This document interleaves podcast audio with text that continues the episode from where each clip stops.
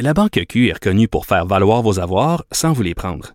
Mais quand vous pensez à votre premier compte bancaire, tu sais, dans le temps à l'école, vous faisiez vos dépôts avec vos scènes dans la petite enveloppe. Hmm, C'était bien beau. Mais avec le temps, à ce compte-là vous a coûté des milliers de dollars en frais, puis vous ne faites pas une scène d'intérêt. Avec la Banque Q, vous obtenez des intérêts élevés et aucun frais sur vos services bancaires courants. Autrement dit, ça fait pas mal plus de scènes dans votre enveloppe, ça. Banque Q. Faites valoir vos avoirs. Visitez banqueq.ca pour en savoir plus. Cube Radio. Il connaît tous les dessous de la politique. L'économie, la santé, le transport. Antoine Robitaille. Là-haut sur la colline.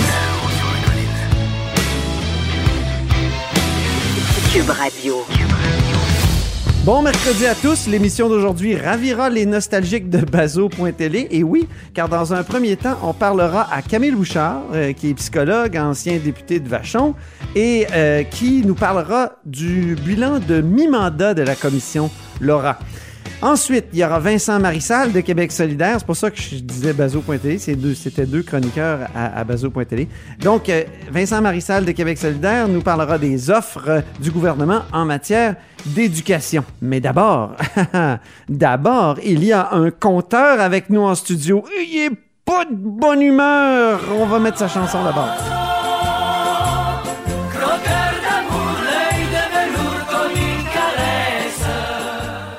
Bonjour Jean-François Gibault.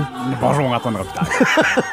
On dirait un lion qui, qui rugit dans sa cage, prêt à, à sauter sur sa proie.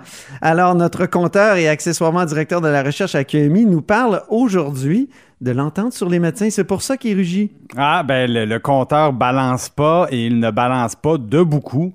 Ah oui? Euh, je nous ramène la semaine dernière, Antoine, j'avais eu l'occasion de recevoir Gaétan Barrette euh, à la haut sur la colline. Oui. Et euh, Monsieur Barrette, évidemment, ancien ministre de la Santé, ancien président de la Fédération des médecins spécialistes du Québec, euh, avait fait une prophétie. Il m'avait dit ce que propose le gouvernement aux médecins spécialistes, ils vont l'accepter massivement dans une proportion de 90% Pourquoi?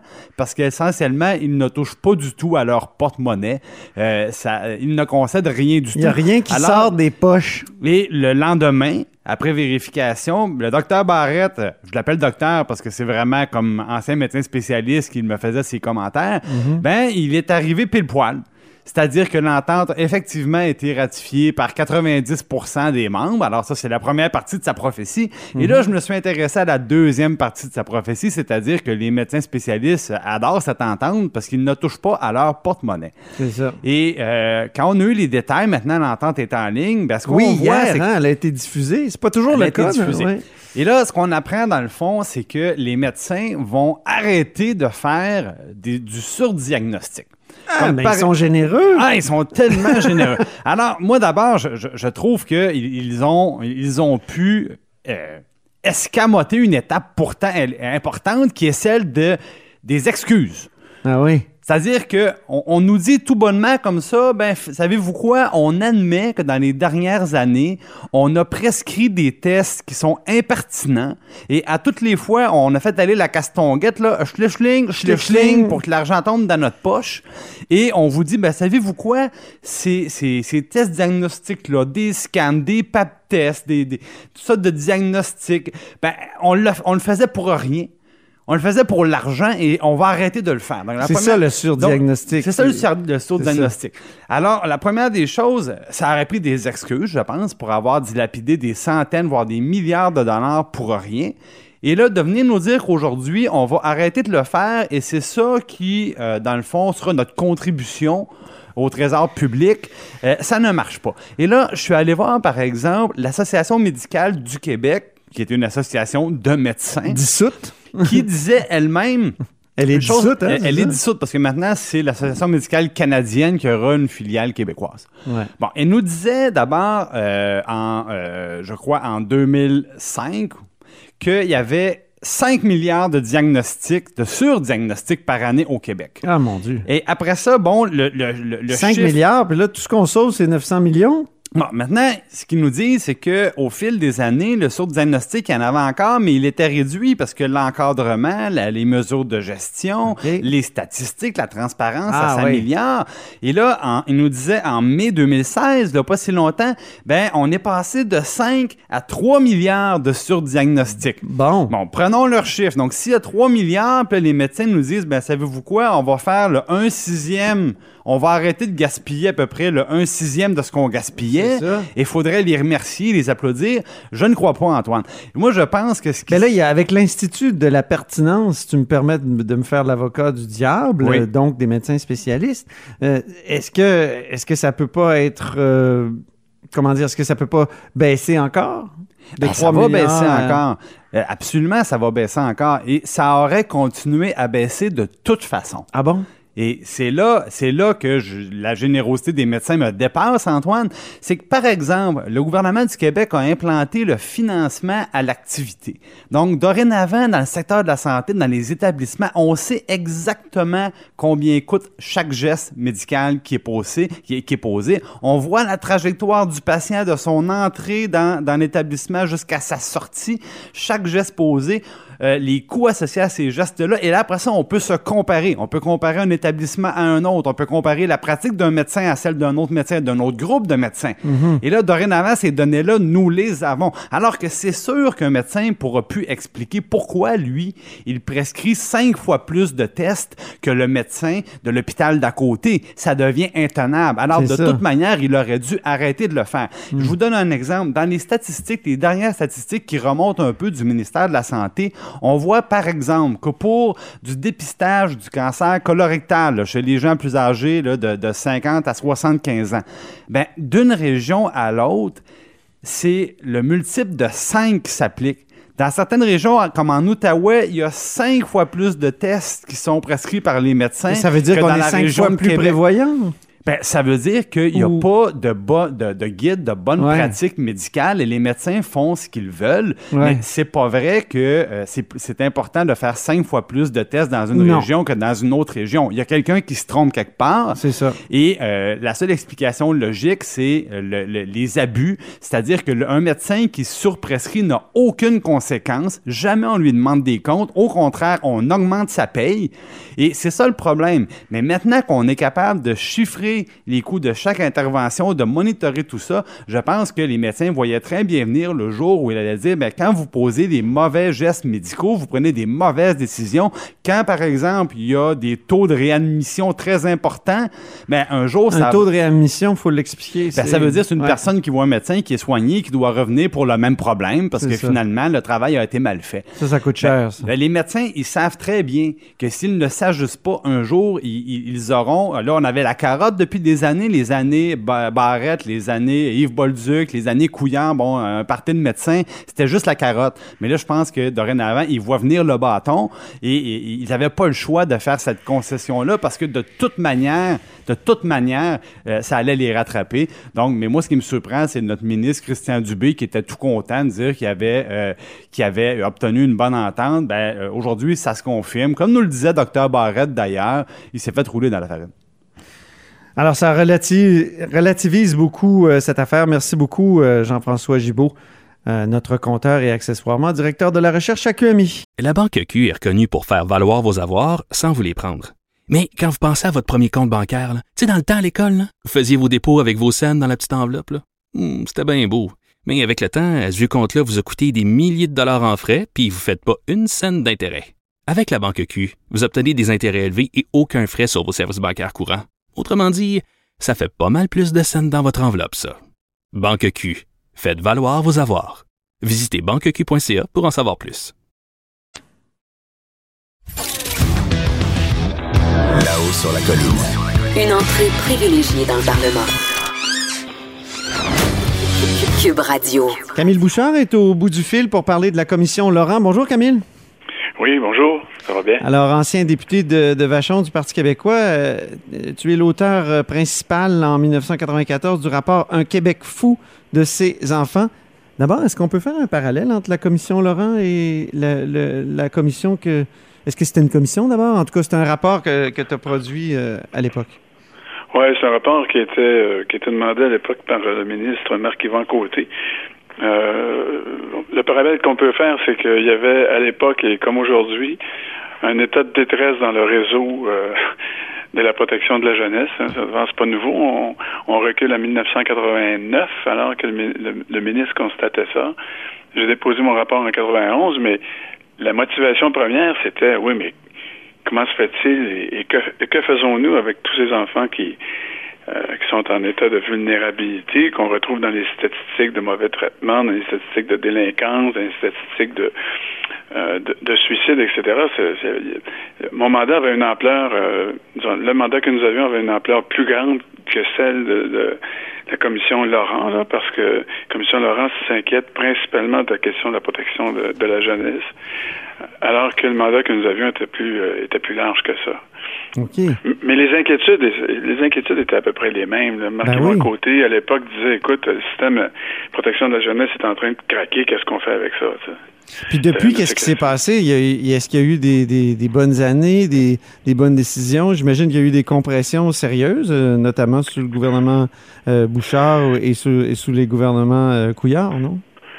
Oui, euh, disons qu'il y, y, a eu deux les deux enjeux majeurs, c'est que les signalements ont toujours continué d'augmenter euh, annuellement. Là, le taux de signalement par 1000 enfants a toujours continué et euh, d'augmenter. Et les budgets de la protection de la jeunesse n'ont jamais été à la hauteur. Ah, oui. euh, sauf, sauf exception. Il y a des périodes où on réinjecte de l'argent pour engager plus de monde, pour faire, euh, pour procéder aux évaluations plus rapidement. On fait des blitz, des trucs comme ça. On a réussi, euh, je pense, au début des années 2000 à réduire euh, le nombre de dossiers par intervenant à la DPJ, mais la période d'austérité euh, du gouvernement Couillard a eu, euh, a eu ses effets extrêmement euh, délétères sur le système, très négatifs, et aussi des, des effets de désorganisation du ah système oui. avec la, le projet de loi 10 de, de M. Barrette à l'époque. Oui. Ouais, ça, ça a été, ça a été vraiment un, un, un coup très dur pour le système. Oui. Et euh, on a éliminé des centaines de postes euh, de gestion. Euh, prétendait le ministre à l'époque, et là, l'image qui vient avec ça, bon, c'est tout des poussées de crayon, puis on va se débarrasser des autres, ben bon, oui. etc. Mais dans le milieu d'intervention euh, sociale, euh, les poussées de crayon, il n'y en a pas beaucoup, là. Euh, c'est des gens qui étaient beaucoup affectés à la formation, au suivi des interventions, oui. à l'amélioration des pratiques, à l'encadrement clinique des, des, euh, des gens sur le terrain, et euh, qui se sont retrouvés très souvent jeunes intervenants sans aucun encadrement ou très peu, et, et, ce qui a provoqué un roulement terrible de personnel. Et en même temps, il faut dire, là, il y, a plein de monde qui ont dû quitter le système à la faveur de la loi 10 parce qu'on coupait énormément de postes et on réouvrait des postes qu'on avait euh, qu'on avait fermés au 1er avril, si vous vous souvenez, là, si tu te souviens, Antoine, à, à l'époque. Oui. Euh, le 1er avril, là, tous les, les, postes étaient réouverts euh, euh, et là, c'était le sauf qui peut, appliquait, euh, appliquait qui peut sur les postes, etc. Et on a eu donc un problème de désorganisation énorme dans le système et qui persiste parce que il n'y a plus de centre jeunesse au, au, au, sens légal du terme au Québec. Là. Ah oui, il y a hein? plus de, non, dans les régions, il n'y a plus de directeurs généraux des centres jeunesse. Ça dépend désormais directement euh, du centre de santé des services sociaux là, qui intègre.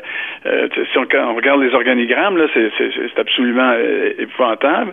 Donc, c'est une petite plus... branche du, du CIUS ou du CIS? Oui.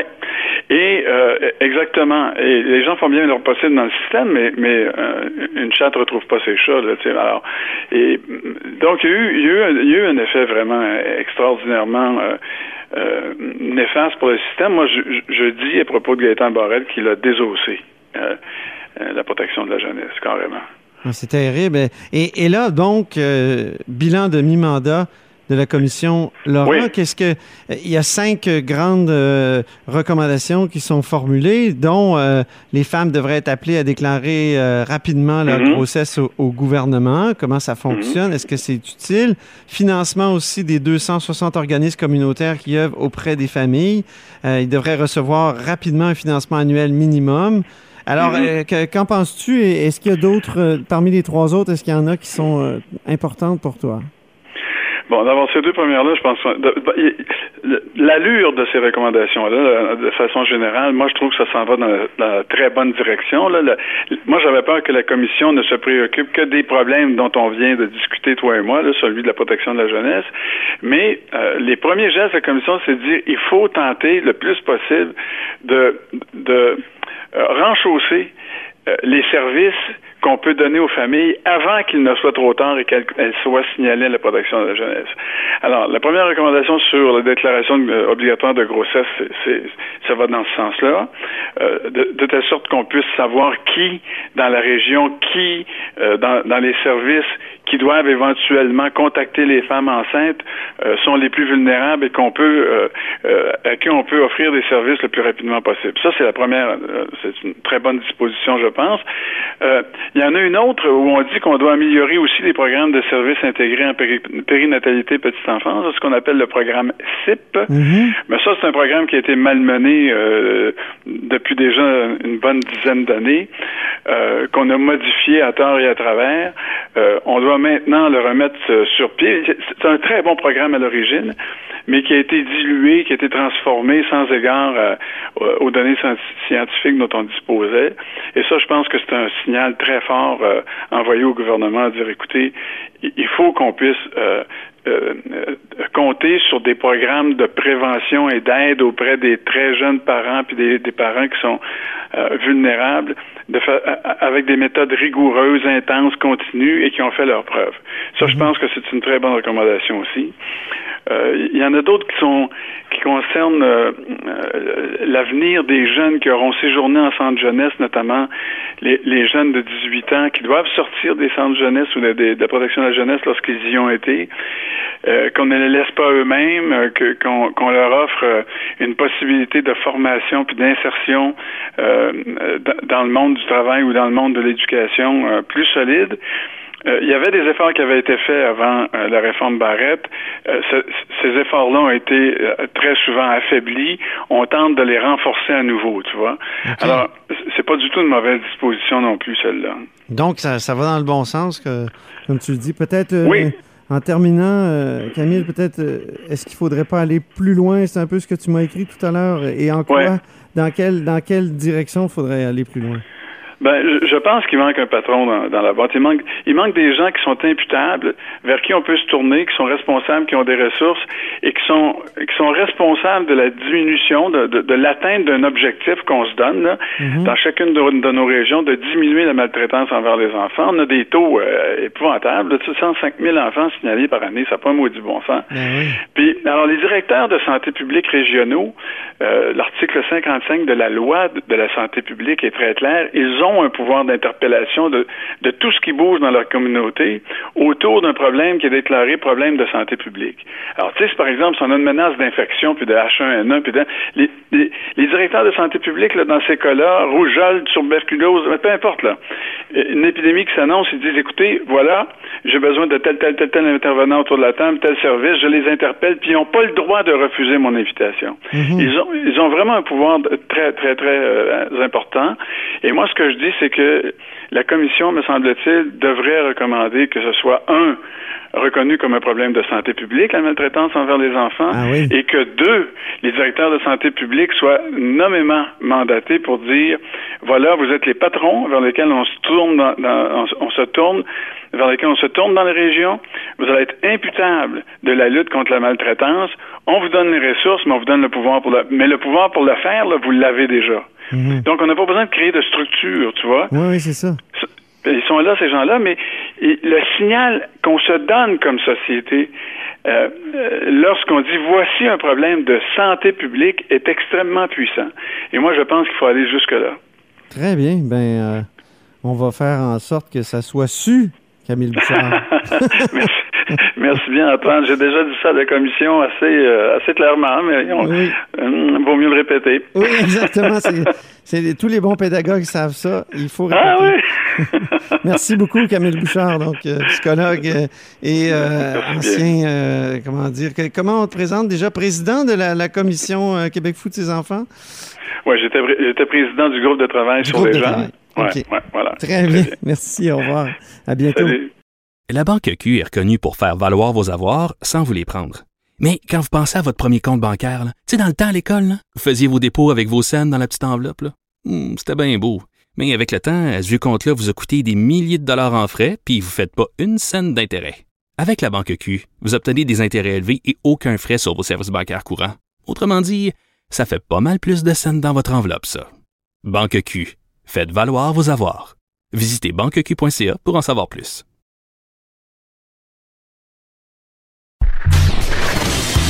Antoine Robitaille. Le philosophe de la politique. Là-haut sur la colline. Cube Radio. Au bout du fil, il y a Vincent Marissal, le député de Québec solidaire de Rosemont. Bonjour. Bonjour. Alors, discutons de ces euh, offres du gouvernement euh, pour le secteur de l'éducation qui ont été vraiment reçues avec une brique un fanal. Les trois syndicats d'enseignants ont opposé une fin de non-recevoir. Et euh, qu'est-ce que vous avez pensé de, ces offres-là, Vincent Marissal?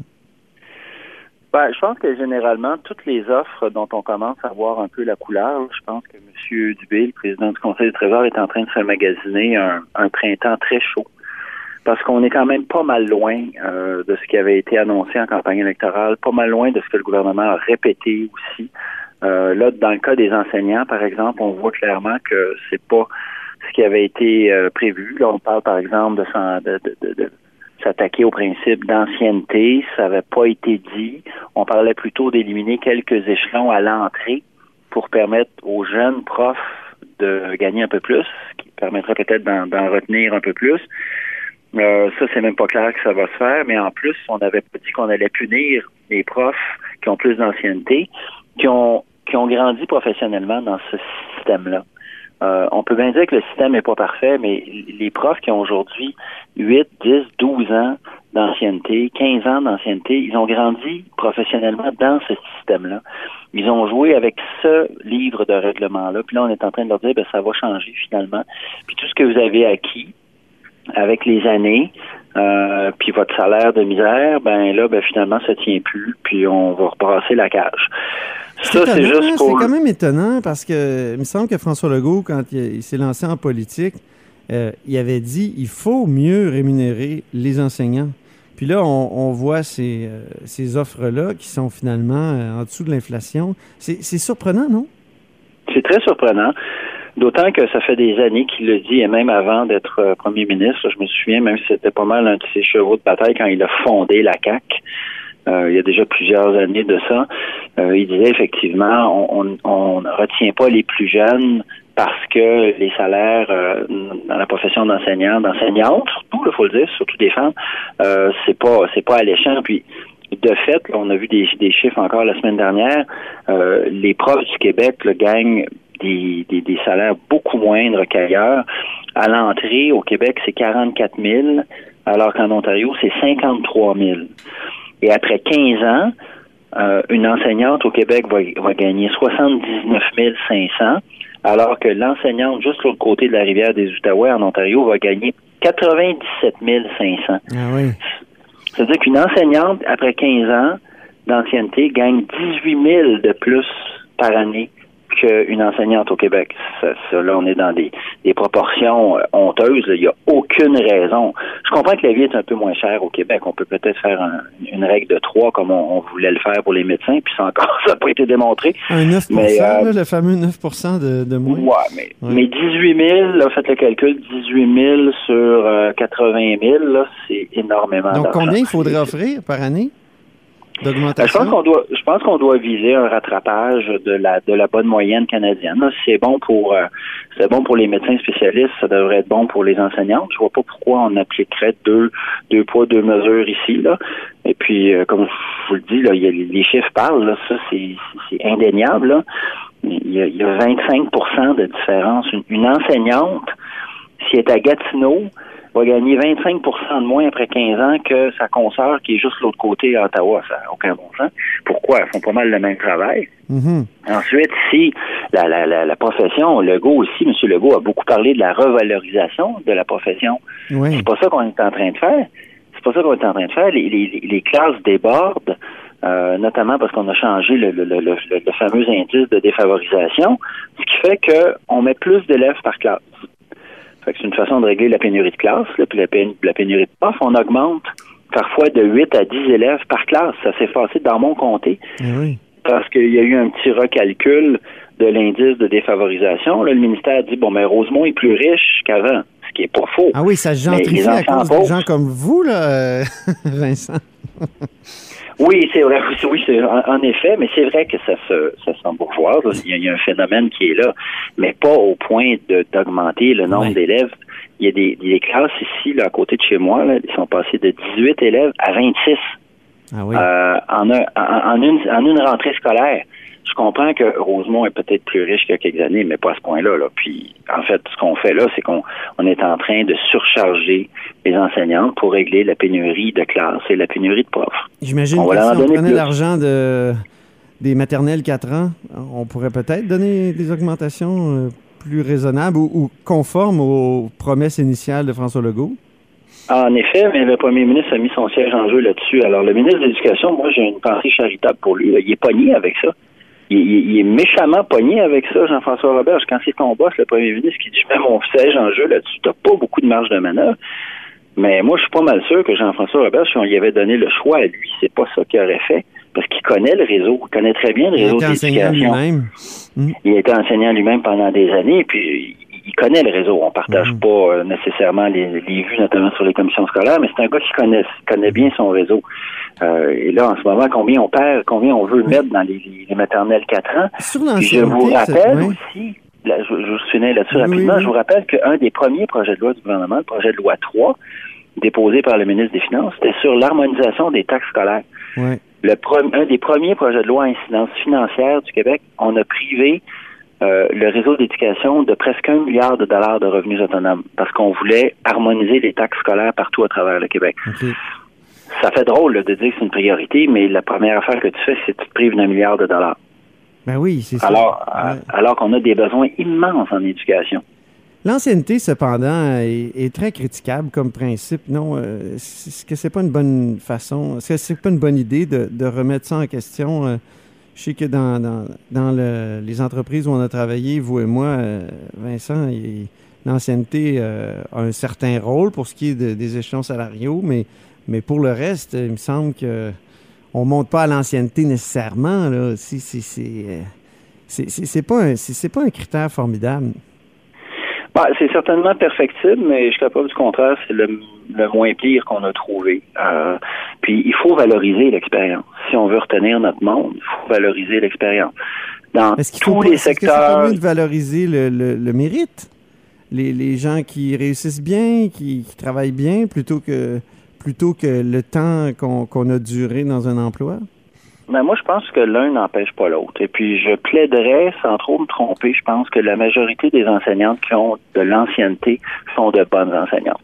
Est-ce qu'il y en a des pas bonnes dans le lot? Oui, bien sûr. Il y a des, il y a des mauvais journalistes aussi. Euh, il y a des mauvaises infirmières puis des mauvais camionneurs. Là. Ça, ça, des- du bois mort, il y en a un peu partout, mais généralement, moi, je pense que les gens qui ont travaillé dans ce réseau-là, 8, 10, 12, 15, 20 ans, euh, ont de l'expérience, Mhm. ont acquis un savoir, euh, sont importantes aussi pour les plus jeunes qui rentrent, qui ont besoin Comment de on pourrait corriger les problèmes qu'apporte euh, la notion d'ancienneté en terminant?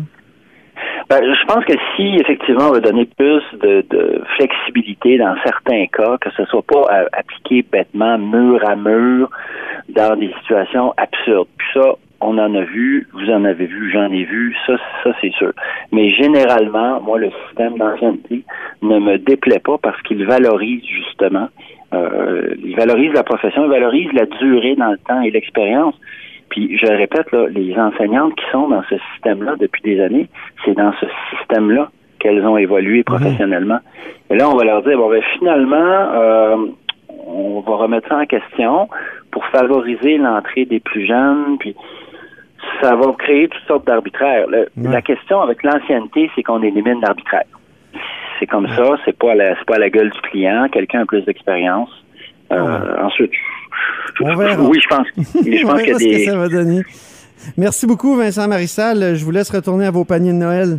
Oui, absolument. Salut. Puis joyeux Bientôt. Noël, bonne année. Au plaisir. Merci, au revoir. Salut. Cette émission est maintenant disponible en podcast. Rendez-vous dans la section balado de l'application ou du site cube.radio pour une écoute sur mesure en tout temps. Cube Radio, autrement dit. Et maintenant, autrement écouté.